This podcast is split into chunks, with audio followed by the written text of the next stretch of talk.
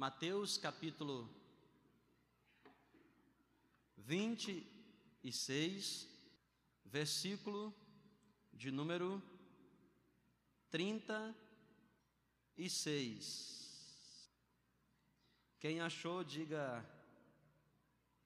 Achei. Que bom. Vamos ler aqui dez versículos. Em seguida, foi Jesus com eles a um lugar chamado Getsemane e disse aos seus discípulos: Assentai-vos aqui, enquanto eu vou ali orar. E levando consigo, e levando consigo a Pedro e os dois filhos de Zebedeu, que é Tiago e João, eles eram irmãos, começou a entristecer-se e a angustiar-se. Então lhes disse: A minha alma está profundamente triste, até a morte. Ficai aqui e vigiai comigo. Adiantando-se um pouco, adiantando-se um pouco, prostrou-se, rosto em terra, diz a Bíblia, orando e dizendo: Meu pai, se possível, afasta de mim esse cálice, todavia não seja como eu quero, e sim como tu queres. E voltando para os discípulos, achou dormindo e disse a Pedro: Então, nenhuma hora pudeste vós vigiar comigo? Vigiai e orai para que não entreis em tentação. O espírito, na verdade, está pronto, mas a carne, a carne é fraca. Tornando a retirar-se, orou de novo, dizendo: Meu pai, se não é possível de mim que este cálice de mim este cálice sem que eu beba, faça-se a tua vontade. E voltando, achou-os outra vez dormindo, porque os seus olhos estavam pesados. Deixando-os novamente, foi orar pela terceira vez, repetindo as mesmas palavras. Então voltou para os discípulos e lhes disse: Ainda dormis e repousais? Eis que é chegada a hora o filho do homem está sendo entregue nas mãos dos pecadores. Levantai-vos, vamos. Eis que o traidor se aproxima. Senhor, eu creio tanto na tua palavra que mais do que um texto, é vida para as nossas, para nós, e eu creio que novamente o Senhor quer falar conosco nesse texto de Getsemane. Praticamente as mesmas palavras, mas eu sei que o Senhor pode fazer tudo diferente. E aqui nós nos encontramos nas tuas mãos, diante da Bíblia. É mais que um livro, é a tua palavra. Mas ela só pode ser eficaz se o teu Espírito Santo nos der graça, poder e discernimento tua própria palavra diz que Ele nos guiaria a toda a verdade. Guia-nos hoje aqui, Senhor. E todos nós, teu povo, tua igreja, que esse povo saia daqui abençoado em Ti, abençoado em tudo aquilo que eles estão vivendo, passando esses dias. Que seja uma palavra para os nossos dias hoje. É a minha oração em nome de Jesus. Amém. Amém, irmãos? É você que veio domingo, não é déjà vu. Nossa, pastor, que você tem a sensação de déjà vu.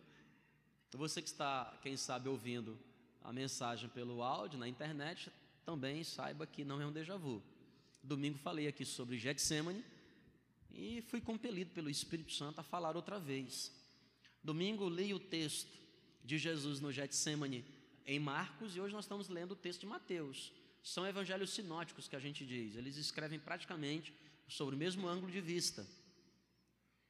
Jesus, outra vez, no Getsemane. O que é que a gente aprendeu sobre Getsemane no domingo, agora que passou, há dois dias atrás, três dias atrás? O que é que nós aprendemos? Nós aprendemos que Getsemane é uma palavra que traduzida para o português quer dizer lagar, como se fosse de fato um lago, lagar do azeite. O Getsemane era um jardim que ficava no monte, na região sul de Jerusalém, chamado Monte das Oliveiras. Um monte que, pelo nome que se diz, era um monte repleto de árvores de azeitonas, de oliveiras. Monte das Oliveiras, de onde vem a oliva, que nós conhecemos muito mais facilmente na nossa região como azeitona. Era o Monte das Azeitonas, o Monte das Oliveiras. E lá, nesse monte, que era repleto de azeitonas, tinha um jardim em que a densidade de, de olivas era muito grande. Era tão grande ao ponto de no chão formar como se fosse um lagar, como se fosse um lago, um lugar repleto de azeite, óleo. E a Bíblia diz que Jesus frequentemente orava no Monte das Oliveiras, mas dessa vez ele resolveu ir para o Getsemane. E foi na alta madrugada. Jesus tinha ceado com seus discípulos e foi para lá, para esse jardim do Getsemane. Nós entendemos que é lá no jardim do Getsemane que Deus ele nos espreme. E isto de fato aconteceu na vida de Jesus.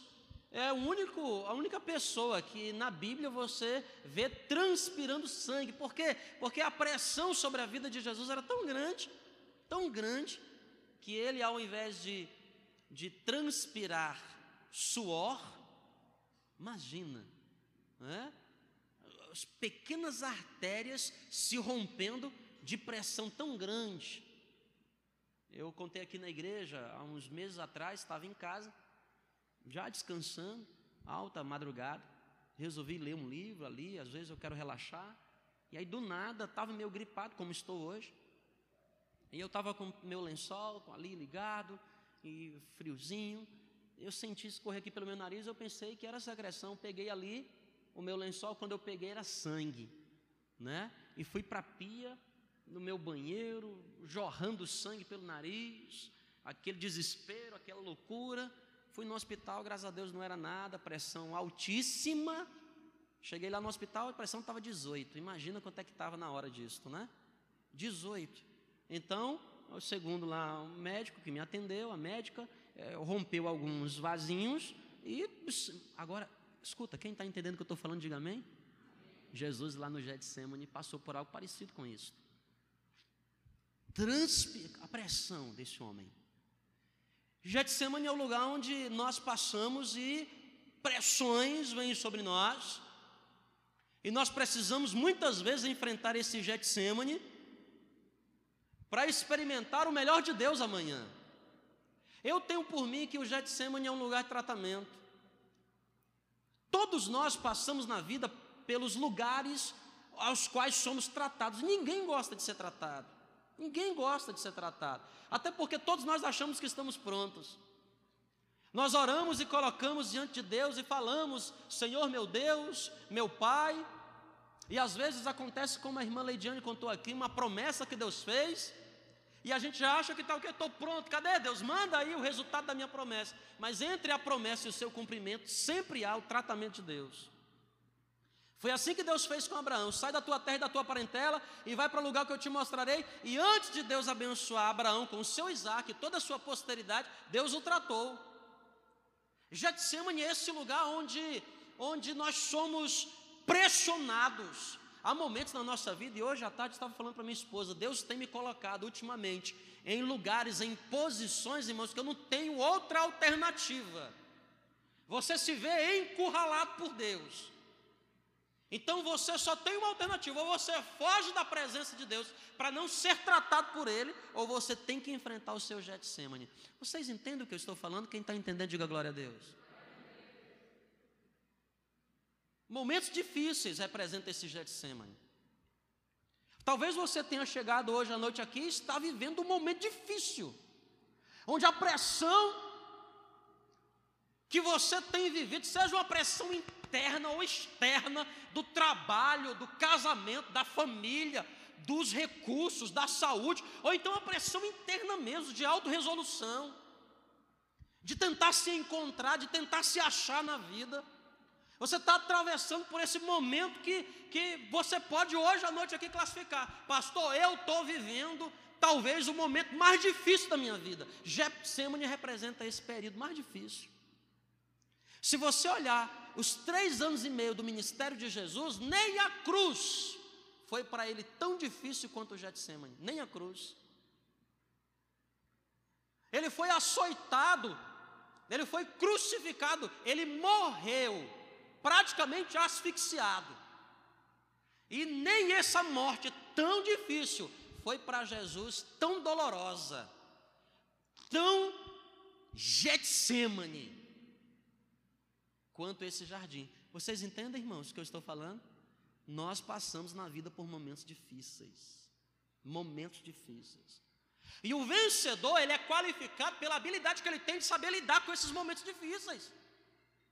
Você não se torna vencedor pela habilidade que você tem de lidar com momentos bons, não é não, irmão. Momentos bons tudo é muito fácil. Nos momentos bons da vida você ah, frequentemente tem ibope. Nos momentos bons da vida você frequentemente tem amigos.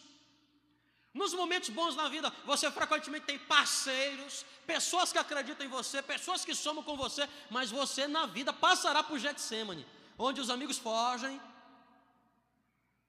onde a doença bate na porta da sua casa, e você jamais esperava aquilo, você quem sabe esperava uma boa notícia, mas é a má notícia que chega lá na caixa do teu e-mail, no teu telefone, nas evidências aparece e você se depara diante de quê? De um Getsemane. Momentos difíceis. Como enfrentá-los? Sobre isso que eu quero falar hoje à noite aqui. Como enfrentar os momentos mais difíceis da nossa vida. Como enfrentar os momentos mais complicados da nossa vida. E eu aprendo aqui outras lições, diferente das de domingo, que Jesus pode me ensinar aqui. Primeira delas aqui, querido, ó, que coisa interessante, está no verso 39. Domingo nós aprendemos que para poder você atravessar momentos difíceis, momentos de alta pressão, você nunca deve ficar sozinho. Jesus tinha o costume de orar e ele frequentemente ia orar sozinho. Desta vez ele disse: Não vou ficar sozinho, porque eu estou tão fraco. Que é que ele disse? O espírito, na verdade, está pronto, mas a carne é o quê? Lembre-se que ele era Deus condicionado na forma humana, ele tinha que ser 100% homem, porque do contrário o seu sacrifício não valeria. Todas as pressões que nós passamos na psique, emocionalmente falando, fisicamente falando, todas as pressões Jesus passou. A Bíblia diz que ele foi tentado em todas as coisas. E Jesus não ficou sozinho. Aprendi isso domingo. Mas hoje no verso 39 eu aprendo outra lição. Como enfrentar? adiantando-se. A minha versão diz assim, ó, afastando-se. Afastando-se. Afastando-se o que, igreja? Um pouco. Ei, querido, aqui, ó, quem está aqui, diga amém. amém. Meu irmão, como enfrentar momentos difíceis. Grife essa palavra.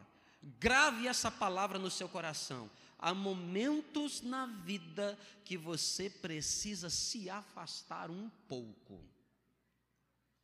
Há momentos que são tão complicados, que coisa interessante, Jesus que me ensinou domingo que eu não devo ficar sozinho, subiu ao monte com Pedro e os dois filhos de Zebedeu, Tiago e João, ele diz assim: mesmo lá no monte, vocês fiquem aqui, porque eu vou me afastar um pouco. É muito interessante essa expressão. É muito interessante. Sabe, como que eu faço para poder atravessar os momentos difíceis na minha vida? Aqui, ó, em nome de Jesus. Há momentos que você precisa se afastar um pouco. Eu estou falando aqui de reabastecer as suas baterias. Porque a jornada a qual Deus nos chama não dá para atravessar de tanque vazio.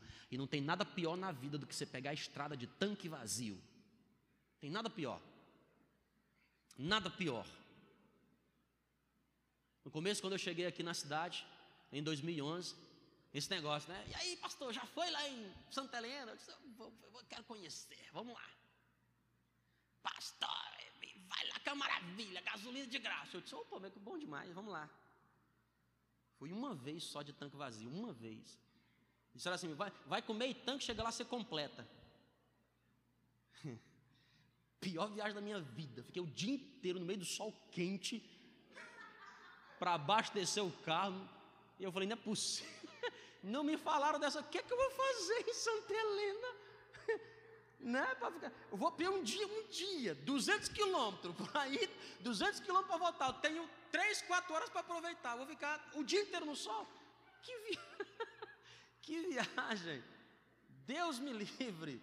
Nunca mais, irmão. Toda vez que eu saio daqui da cidade, gasolina, quanto é que é gasolina? Quatro e lá vai cacetada, para botar cinco reais. Eu não quero nem conversa. Completa o tanque. Que eu sei que eu vou bater lá e vou voltar. E eu vou com uma alegria e satisfação. Quem está entendendo, diga amém. 2011, não esqueço mais disso. Jumar, bênção do Jumar. Jumar, André, aqui. Não, pastor, vamos, pastor, vamos. Tinha que ser o pastor Jumar para poder me fazer essa fria né? Conversa fiada, meu irmão. Ah, você gosta dessa aventura, você faz isso, mas eu completo o tanque, eu vou lá e volto. Muito melhor, muito mais tranquilo. Quem está entendendo, diga amém. Aí uma vez Deus me abençoou, tinha uma caminhonete, diesel. Ah, um outro irmão da igreja, Davi. Lembra do Davi? É, tá junto, Davi. E o Davi olhou para o tanque assim, meio tanque. Ele falou: Pastor, isso é uma caminhonete diesel. Você vai lá e volta tranquilo com esse meio tanque. Eu disse: É verdade? Bora, eu, bora. Caí no conto de fada de novo, irmão.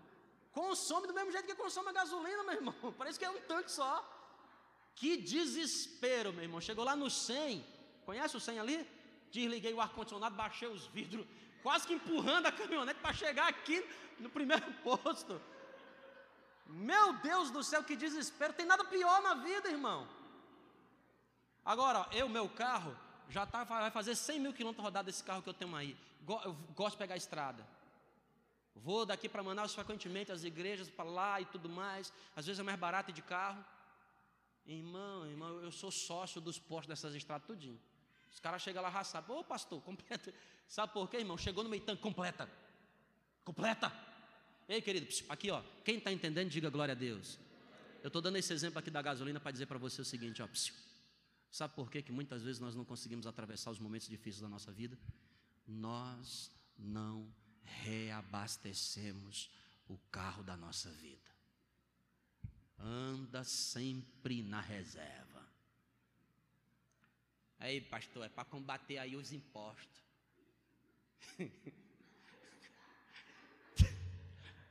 tonteira, irmão. Todo mundo abastecer com 20 reais.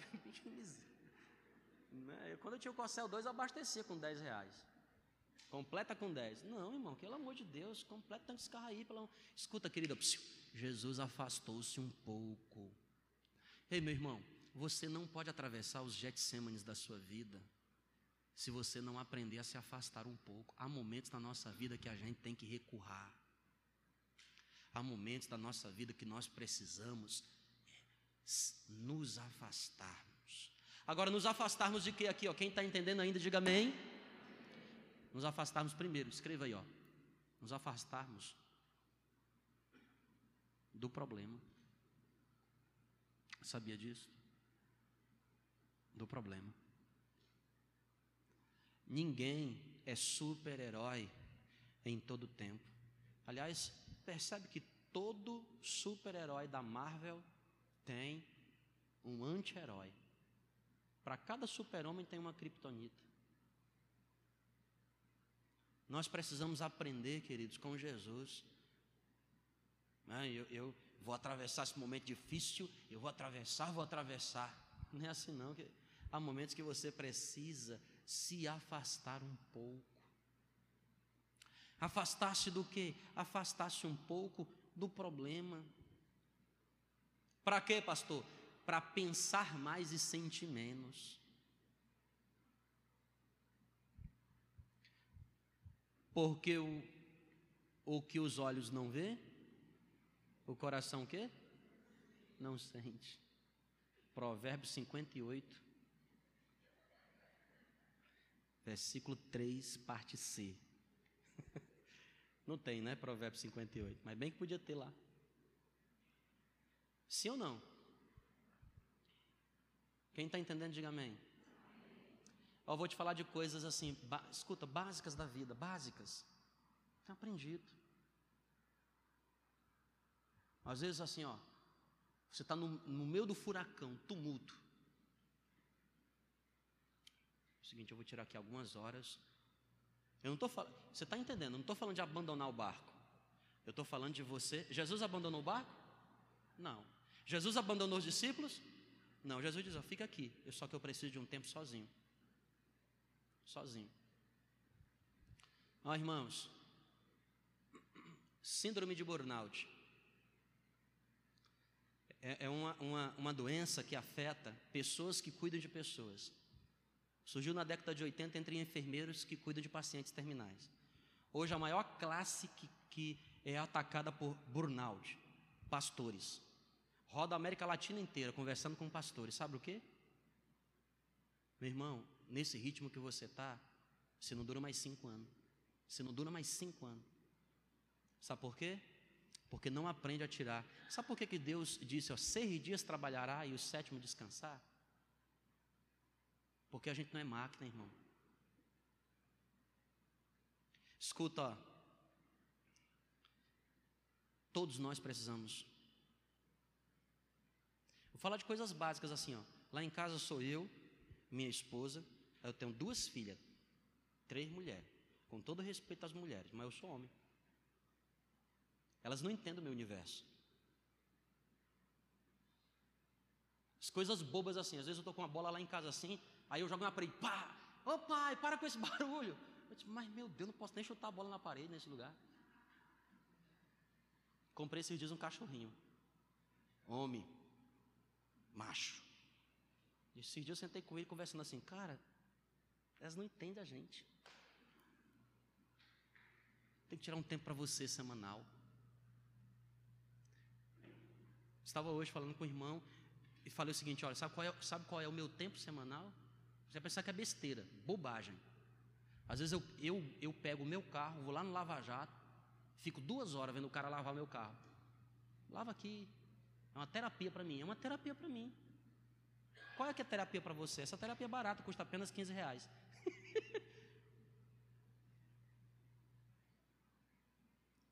Seu casamento precisa disso, sua família precisa disso. Sabe por que, que às vezes você não consegue atravessar momentos tão difíceis? Porque você não se afasta do problema. Está pensando nele 24 horas por dia. Não, irmão. Até os problemas que são urgentes podem esperar, sabia disso? Até os problemas. No começo, telefone full time. Eu aprendi. Fica mais full time não. Sabe por quê? Porque eu preciso também. Esse irmão está com esse problema 10 anos, não é possível que não possa esperar mais 12 horas, mais 3 horas. Quem está entendendo, diga glória a Deus. Afaste-se. Segundo, como enfrentar esses momentos difíceis na, na sua vida? Verso 38, olha o que diz o verso 38. Fantástico o que a palavra de Deus nos diz. Então lhes disse: A minha alma está profundamente triste até o que, igreja? Ficai aqui e vigiai. Mas ele coloca uma palavra fenomenal no final desse versículo. Vigiai com quem? Comigo. Preste atenção aqui, ó. Como atravessar os momentos difíceis da vida. Primeiro, aprenda a se afastar um pouco. Segundo, nunca se coloque na posição de vítima. Nunca. Quem se coloca na posição de vítima nunca enfrentará os seus problemas, nunca vencerá os seus problemas, nunca conseguirá passar pelos momentos mais difíceis da vida.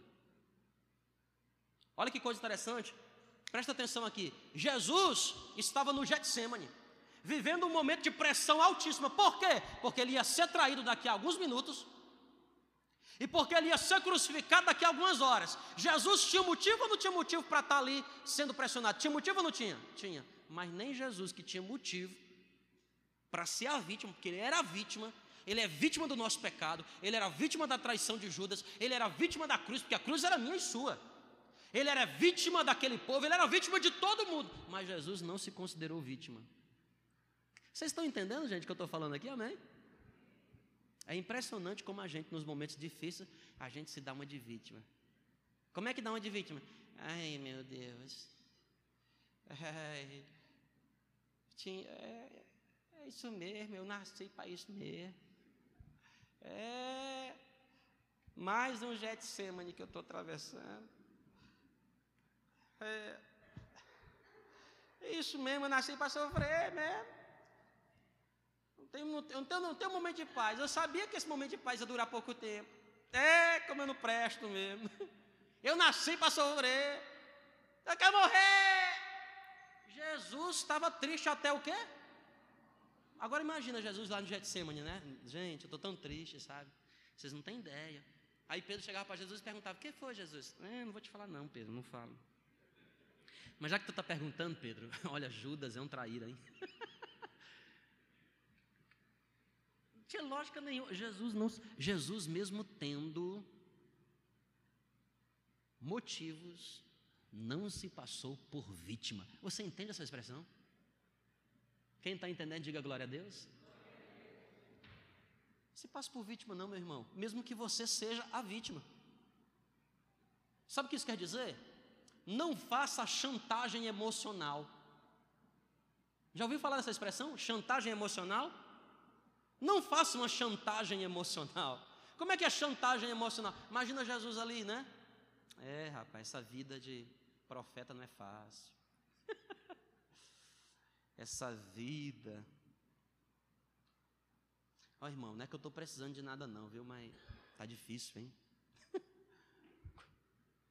Se passando por vítima, mesmo sendo a vítima. Jesus não fez nenhum tipo de chantagem emocional. Pessoas que, que, que se passam por vítima, ó oh, irmão, eu, eu conheço de longe porque eu já fui um especialista nisso. Mas aprendi a virar o jogo. E não importa quão vítima a vida me faça. Eu entrei em um acordo, não vou mais passar por vítima. Ô dona vida, agora a senhora tome cuidado, porque eu vou para cima. Sabe o que eu estou querendo dizer para você? Parei de reclamar da minha história. Adolescente reclamava da minha história para cima e para baixo. Quantas pessoas não reclamam da sua história? Reclamam das suas condições, reclamam do que está vivendo, reclamam dos outros. É impressionante. Vivemos um período de transferência de culpa de tudo que acontece. Nada é culpa da gente, é sempre culpa do outro. É culpa desse governo, é culpa daquela pessoa, é culpa do meu patrão, é culpa da igreja, é culpa do meu marido, é culpa do filho. Está se passando por vítima, querido. E se passar por vítima não resolve o seu problema, não resolve, não te dá forças para você atravessar esse momento de vício. Não. E o que é que eu faço, pastor? Três. Volta lá de novo para o verso 39. Primeiro, se afaste. Segundo, não se coloque como vítima. E terceiro, olha o que diz aqui no verso 3: adiantando-se um pouco, prostrou-se e disse: Se possível, passa de mim esse cálice. Todavia, não se faça como eu quero, e sim como tu queres. Eu comecei a perceber que Jesus não estava se alimentando do sentimento que estava sentindo. Jesus não estava se alimentando desse sentimento que ele estava sentindo. Vamos cogitar sobre os sentimentos de Jesus? Jesus estava se sentindo desprezado. Jesus estava se sentindo traído, porque de fato Judas o traíra. Como que Jesus estava se sentindo, mas você não vê em nenhum momento Jesus, nem Marcos, nem Mateus e nem Lucas, nenhum dos textos você vê Jesus alimentando o seu sentimento de angústia, sabe? Porque tem pessoas que fazem isso nos momentos difíceis. Pessoas que, ao invés de vir aqui na frente contar das bênçãos que Deus fez, não conseguem no dia a dia perceber com gratidão quão bondoso Deus tem sido. Ei, meu irmão, por mais difícil que seja o momento a qual você está atravessando, ainda assim tem a mão de Deus cuidando de você, porque você nunca está sozinho no Getsemane. Então não alimente esse seu sentimento de angústia. Sabe o que eu estou querendo dizer para você? Não se entregue ao que você está sentindo. Pastor, como que eu faço para não me entregar naquilo que eu estou sentindo? Mude de pensamento, reflita sobre o que a Bíblia diz em Filipenses capítulo 4: tudo que é bom, tudo que é amável, tudo que é verdadeiro. Se algum louvor há, se alguma virtude existe, seja isso que ocupe o vosso pensamento. Ei, irmão, escuta, segredo maravilhoso é você aprender a não se importar com o que os outros pensam. É coisa linda demais. Você encontra, irmão, uma liberdade fantástica, porque você passa literalmente a viver a vida sem nenhum tipo de preocupação. Já pensou Jesus ali alimentando o seu sentimento de angústia? Como é que Jesus poderia alimentar esse sentimento de angústia? Oh, meu pai,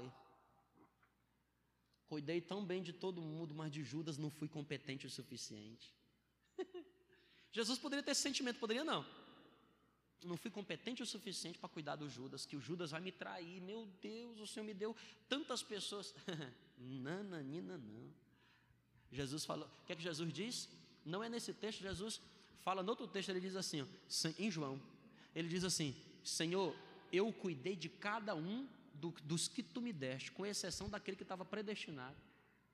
Irmão, tem gente que você tem gente que você pode fazer o que você quiser fazer, ela não vai mudar nunca ela não acerta nunca. Escuta, e você vai passar o resto da sua vida alimentando o seu sentimento de angústia. Querido, você está fazendo a sua parte? Pastor, eu estou. Você está completando a sua jornada? Eu estou. Então, meu querido, mais nada você pode fazer. Há coisas que só Deus compete, há coisas que só Deus pode, Há coisas que só entregando nas mãos de Deus. Então, não se entregue, mas entregue o problema na mão dele. Você diz assim: Senhor Deus, ó. Eu tenho uma regra básica: uma, duas, três. Uma, duas, três. Depois da terceira, eu falei: Deus, está na tua mão. Para começar, a ovelha nem minha é. Não sou dono de ovelha nenhuma. Está na tua mão, é a tua ovelha. É, pastor, porque o bom pastor dá a vida pelas ovelhas. Porque eu não sou o bom pastor, ele é que é o bom pastor. Eu sou um pastor. E ovelha que nem você. Faça a minha parte. Uma, duas, três. Vou amar até o fim. De braços abertos até o fim. Oportunidade sempre. Para quem quer, quem não quer,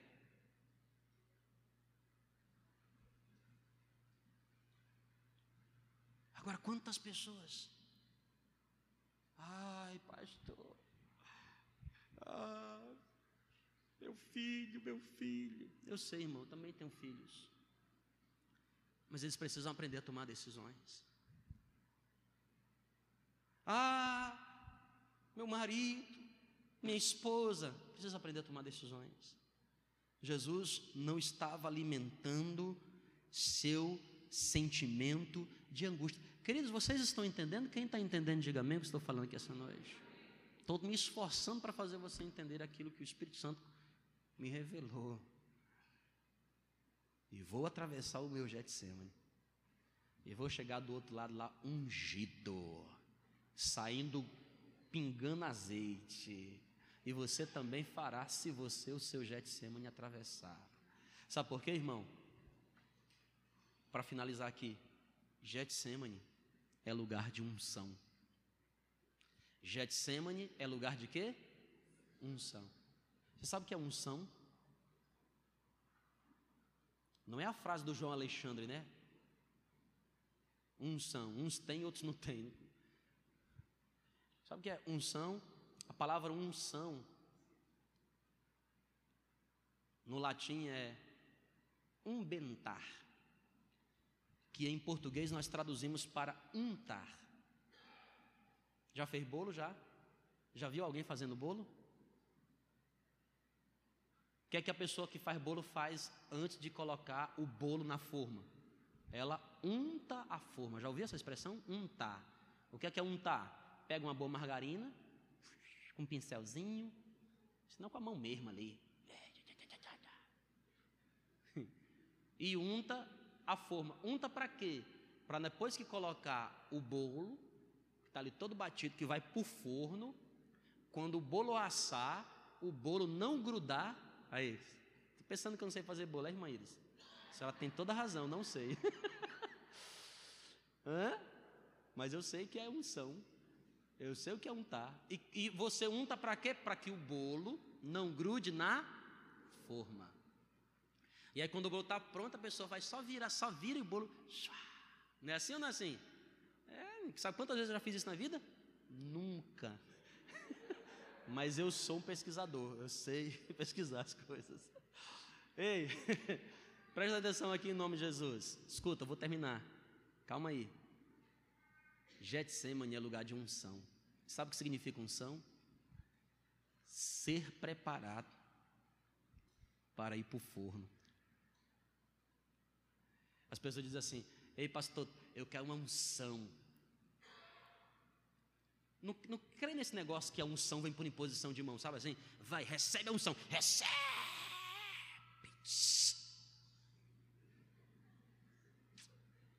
Unção, unção é conquistada, irmão. Unção é adquirida. Entendeu? Unção é você ser untado para ser queimado. E o que é que acontece quando trigo vai para 150 graus? As proteínas modificam.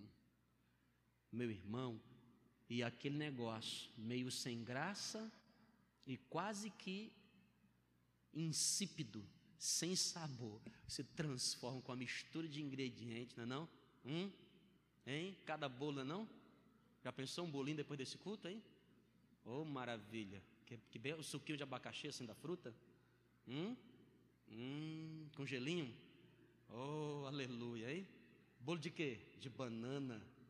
Hum, de abacaxi com rodela assim. Eita, maravilha! Fica lindo. Fica lindo. Agora você fica aqui querendo, ai, pastor, eu quero tanto bolo do irmão. Você tem que ter o seu bolo, o seu, seu próprio bolo, meu filho. E para isso você precisa passar no seu Getsemane. Jesus pediu para Pedro passar. O máximo que Jesus pediu foi: vigia comigo. Vigia comigo. E aí, quando Jesus encontra a cruz, já falei domingo. Ah, meu irmão, Jesus parte para si. Aí a cruz se torna fichinha. Por quê? Porque Jesus foi ungido no Getsemane. Em outras palavras, irmão, eu quero, eu peguei esses dois dias para dizer uma coisa só para você. Deus está liberando sobre nós, irmão, tempo de grande graça e de grande poder. Agora, irmão, só vai chegar do outro lado quem passar pela unção. Você tem que ser ungido. Deixe Jesus ungir você. Deixe Jesus ungir a sua vida. Pastor, mas vai doer. Vai doer, eu sei. Dói, mas é bom, irmão. É uma dor boa. Entendeu? E depois você se torna um expert. Sabe aquelas massagens que coloca a coluna no lugar? Já, já recebeu não? Tem um nódulo aqui, posso tirar? Inocentemente você diz, pode. Só que depois fica a coluna no lugar, não é bom? Não é bom? Você, rapaz, eu andei torta a vida inteira e não sabia. Uma vez eu fiz uma massagem dessa que eu acho que eu ganhei um centímetro e meio de altura. Eu fiquei. eu acho que era tão curva. Ei, querido, vamos ficar de pé em nome de Jesus? Randall, pode ajudar a gente aqui nesse violão? Por favor.